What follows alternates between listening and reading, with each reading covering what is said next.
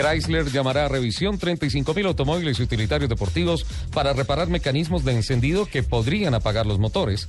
La medida afecta a los modelos 2008 del Jeep Commander y Grand Cherokee, automóviles Chrysler 300 y Dodge Charger y camionetas Dodge Magnum fabricados antes del 12 de mayo de 2008.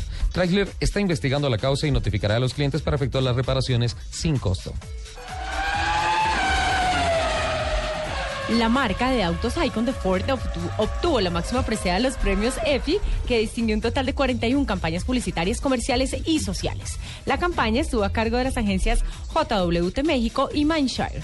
La máxima presea fue resultado de la evaluación que hicieron los 200 jueces que evaluaron las 176 campañas que participaron.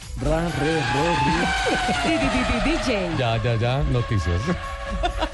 Las principales marcas automotrices esperan que el mercado de automóviles de lujo de China sea el mayor del mundo para el año 2016. Las cifras son contundentes y vale la pena citar como ejemplo a Cadillac, que vendió en China el año pasado 50.000 unidades y espera vender este año 70.000 coches.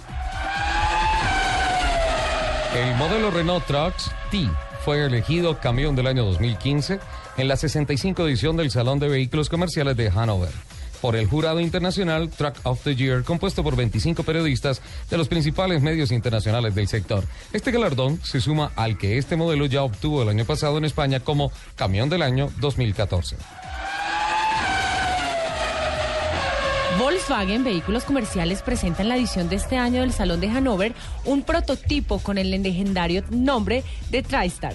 Consiste en una robusta pickup con cabina extendida, barra estilizada y corta distancia entre ejes llamado a convertirse en el transporte del futuro para todo tipo de negocios.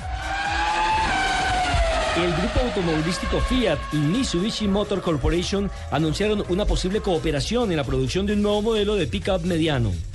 Este acuerdo no vinculante prevé que ambas compañías colaboren en el diseño y la fabricación del nuevo vehículo que estará basado en la próxima generación L200 de la firma japonesa.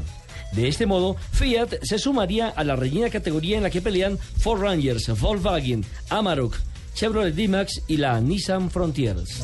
Los invitamos